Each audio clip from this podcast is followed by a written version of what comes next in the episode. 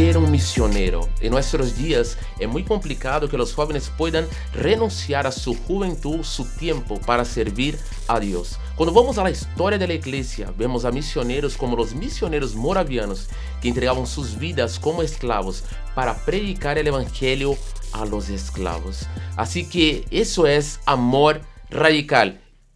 Y hoy tenemos una sorpresa porque me acompaña un amigo que estuvo misionando en Brasil. Sé muy bienvenido, Natanael.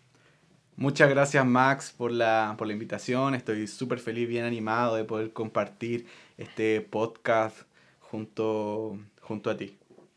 Mi amigo, y tengo algunas preguntas aquí. Y la primera que quería hacer, eh, ¿qué es ser un misionero para usted? Es una, una buena pregunta, porque la puedo tomar tanto como como personal, pero también eh, al compartir sobre esto eh, llegaba a pensar un poco, porque de repente podemos pensar que ser misionero es solamente la persona que, que va a, a, todos los países o a todas las, o a todas las naciones.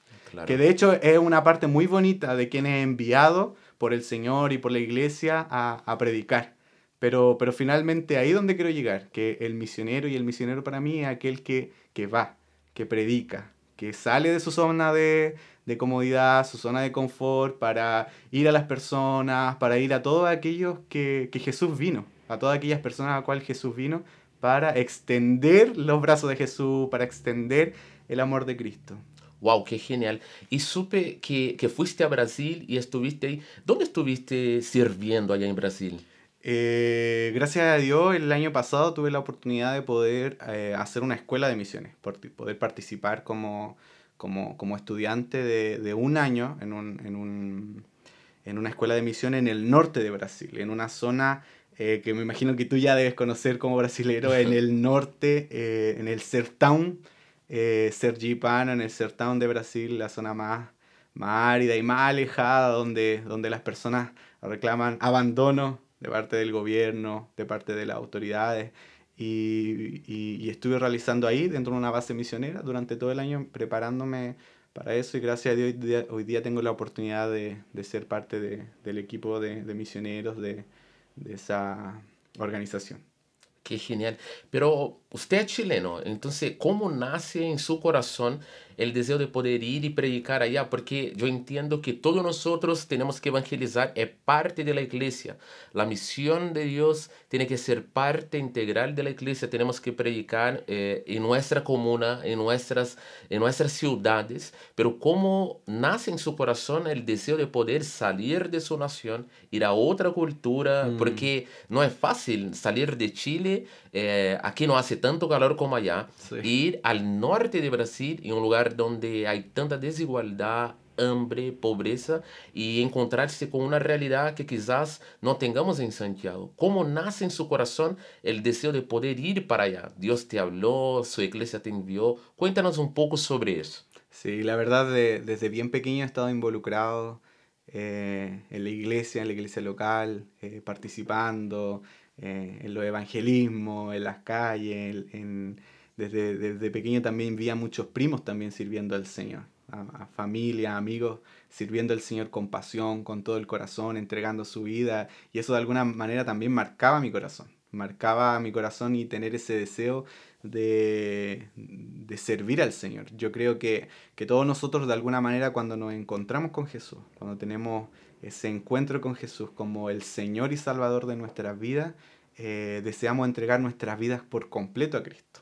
¿Me entiendes? Como el primer amor que le decimos. Y, y, y es súper eh, es súper bonito porque de verdad ese deseo de servir a Cristo nos tiene que llevar a estar en cualquier lugar.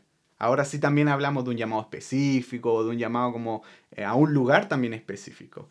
Eh, desde muy pequeño vi ese, ese, ese amor por Brasil, por, por servir a, a, esa nación, conocí a, tantos pastores, a tantos amigos, tantas personas que, que, tuve el privilegio de ir conociendo que, que también me fueron eh, cautivando, cautivando la cultura, el amor, las personas cómo aman en Brasil, cómo quieren de verdad Eh, tanto acá en Chile vemos personas, yo creo que lo he experimentado, que te reciben en su casa con Mm, tanto claro. amor, con tanto cariño, pero también de la misma manera yo lo, yo lo he experimentado en Brasil.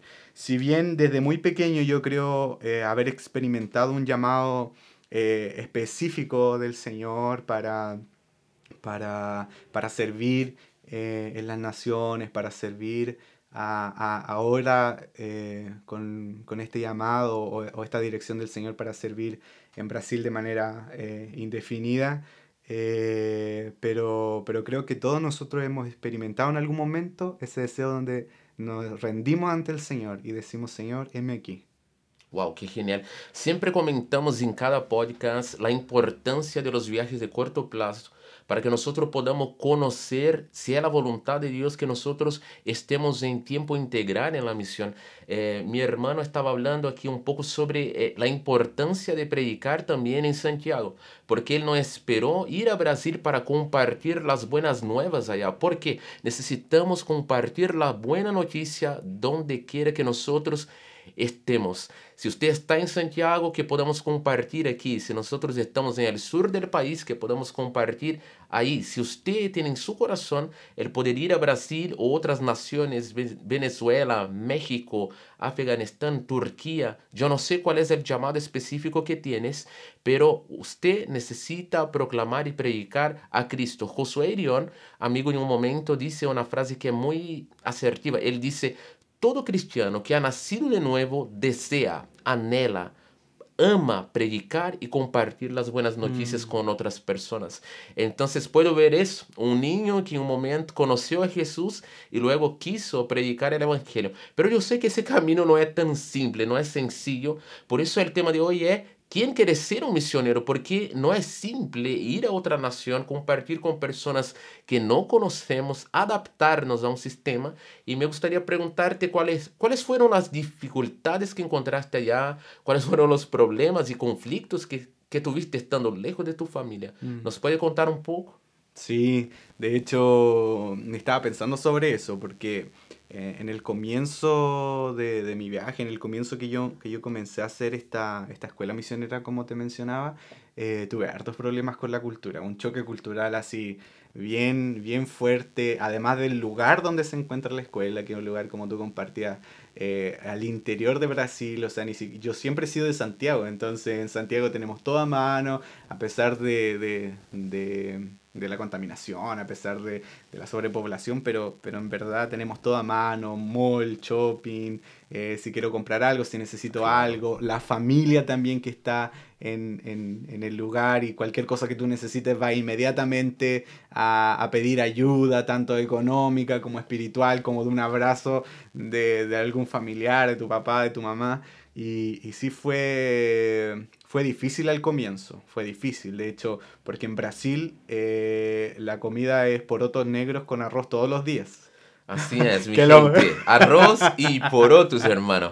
Y siempre con pollo Claro. o, o vacuno, pero siempre Todos va a estar días. eso en la mesa. Y el domingo ahí quizás los tallarines con mayo.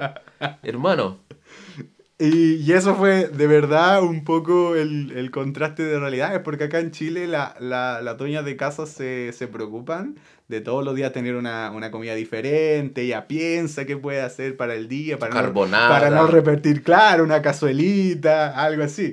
Y de hecho fue, fue, el, fue el contraste, tanto como el idioma, que es importante, si no lo manejas bien. Yo estaba en una zona donde otro lenguaje, yo ya había ido a, a Río de Janeiro, Sao Paulo, un par de veces, pero mm, el, el- el idioma es como otro idioma a las personas que viven en el interior.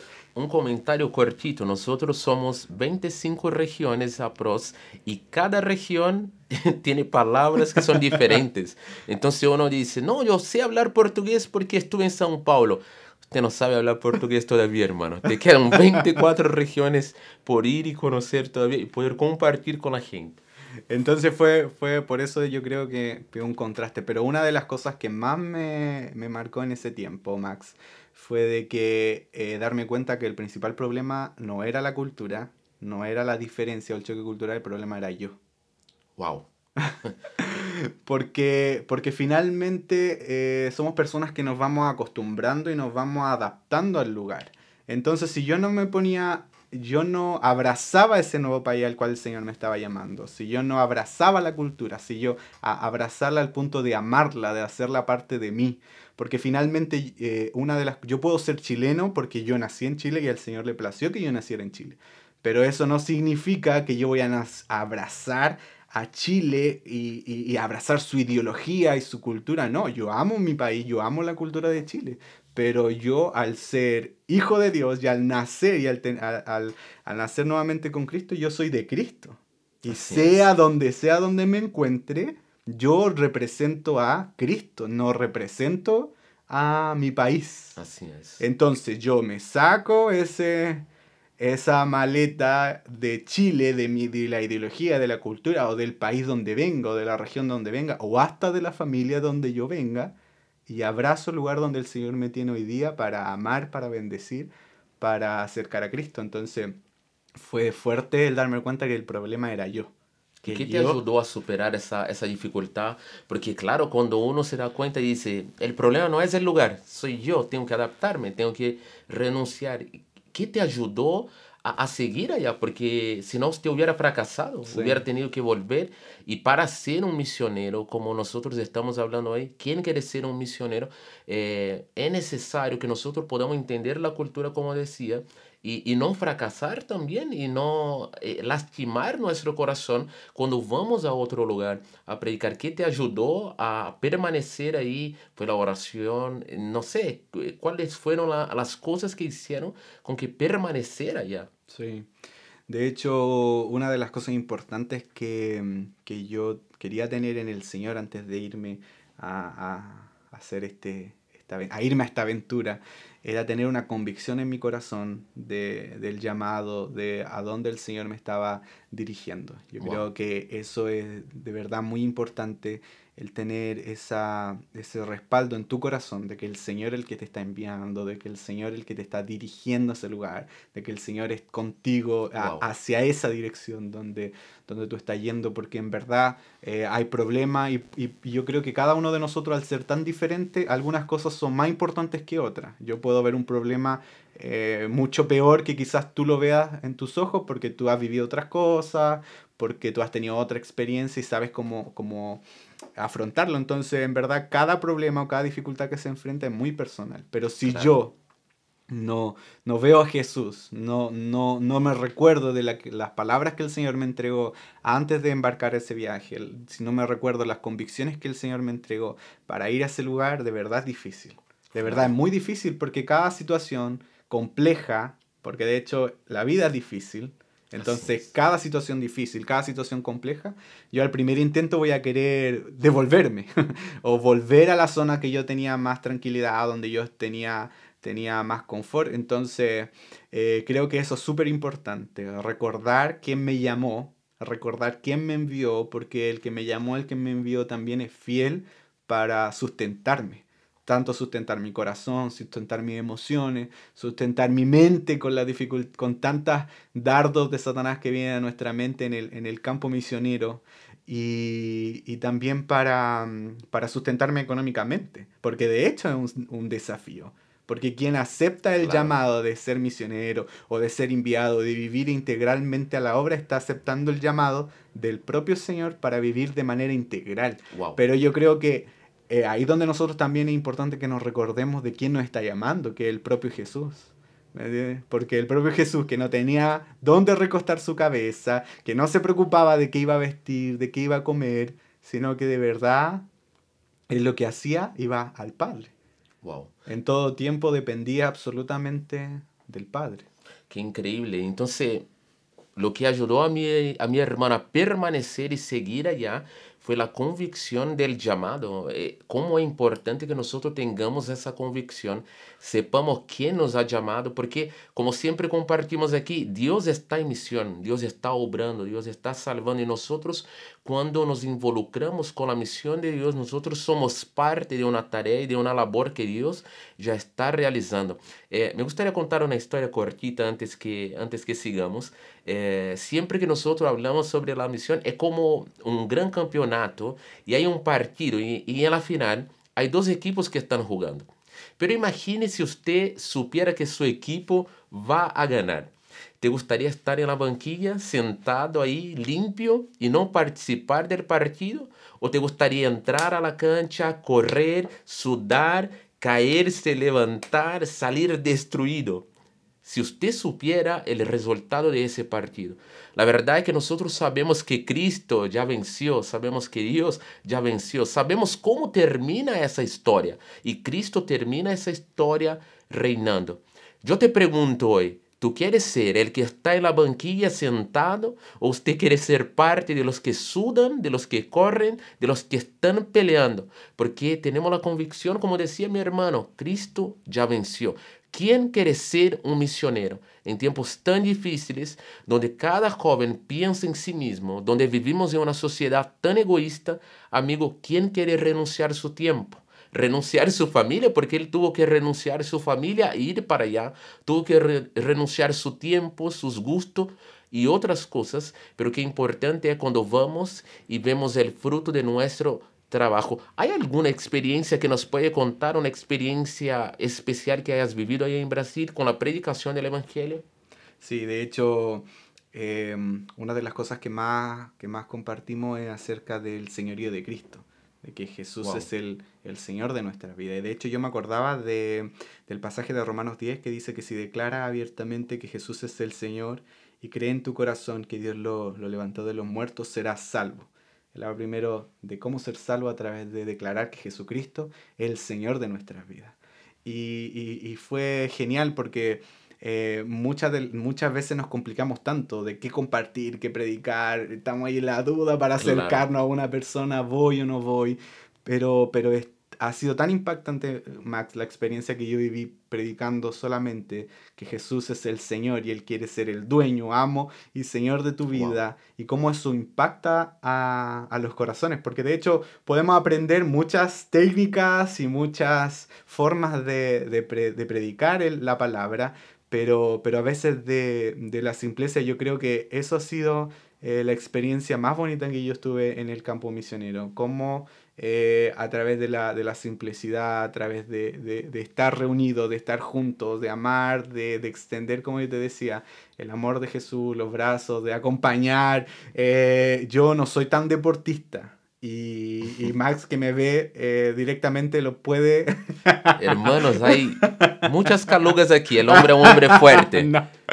Y y me, y me daba mucha, mucha risa porque para acercar, queríamos compartir con los niños de la calle. Allá en Brasil, en el sector donde yo estaba, los niños jugaban de verdad como las películas, muchos niños jugando la pelota a, a, a, pata pelada, como se dice en Chile, a pie descalzo en la calle. Y para acercarnos a ellos toca, toca hacerse parte de ellos. Toca hacerse parte de su mundo, de lo que a ellos les gusta. Y tocó jugar a, la pelota con sandalias, como ya juegan de chinelo, de, de hawaiana, que acá, acá se preparan los chiquillos para jugar con zapatillas, pero allá no, allá es descalzo o con, o con chalas. Así es. y, y toca, toca acercarse a ellos para también ser parte de ellos y de alguna manera también poder compartir así, hacerse niño, ¿cierto? Hacerse joven, hacerse amigo del ambiente para poder eh, compartir y yo creo que esa, esa experiencia de, de, que más me marcó, de verdad ser como Jesús, eh, en humildad, en sencillez, en, en, no tener nada que no... Que, que, de tener como una careta o de yo soy tal persona, no, sino que con humildad, eh, con sencillez. Yo creo que, que esa experiencia me marcaban, cómo las personas en verdad están sedientas de Jesús, en su interior aunque vivamos acá en Santiago y las personas tengan tan poco tiempo y correría y correría y corre y corre y corre todo, pero en lo profundo de su interior ellas necesitan a Cristo. Wow, así es, y qué maravilloso es poder tener a Cristo en el centro. Cristo es el Señor. Mi amigo, y para estar concluyendo, ¿qué consejos usted podría dar a las personas que están escuchando ese podcast y anhelan en su corazón quizás eh, predicar tanto aquí como también en otros lugares. ¿Qué consejos usted podría dar a esas personas que nos están escuchando? Sí, como, como decíamos, Jesucristo es el Señor, Él es el Señor de nuestra vida. Y cuando nosotros aceptamos a Jesús, ¿cierto Max? Deseamos que Él gobierne por completo todo lo que somos. Donde sea. O sea, dejamos todo atrás, nos rendimos por completo a Jesús, nuestros sueños, nuestros talentos, nuestros dones, eh, nuestro dinero, lo que, nuestras profesiones. ¿Entienden? Todo lo que, quisimos alcanzar de manera humana al conocer a Cristo y entregar nuestra vida de verdad por completo a Jesús y, aceptamos a Jesús como el Señor de nuestra vida, tenemos todo como pérdida. Entonces el primer consejo que, que me gustaría dar es eso, rendirnos por completo a Jesús donde sea, como tú decías, en las naciones, acá en Santiago, o si viven en una comuna en el sur, en el norte, donde sea, rendir nuestra vida y decir, Señor, heme aquí con lo que tengo.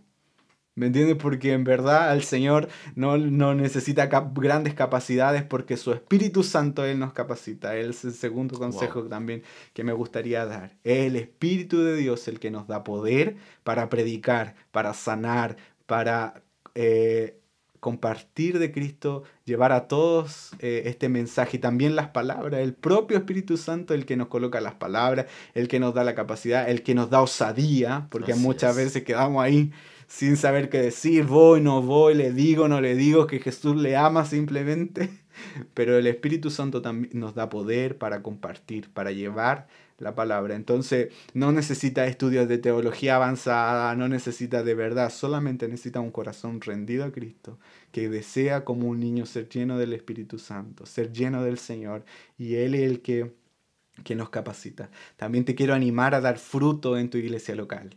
Max lo mencionaba también al principio dar fruto en tu iglesia local. No puedo esperar que de la nada me quedo sentado, ya voy a, el Señor me habló que yo voy a ser enviado, el Señor me habló que voy a ser un misionero, que voy a estar de voy a ser un pastor, voy a estar de manera integral en su obra, voy a esperar aquí sentado sin hacer nada. No, da fruto. Así ¿Me entiendes? Porque, porque no tenemos cómo ser enviados si no damos fruto en nuestra iglesia local. Eh, otra cosa también que quería mencionar es recordar siempre que las flechas nos envían solas.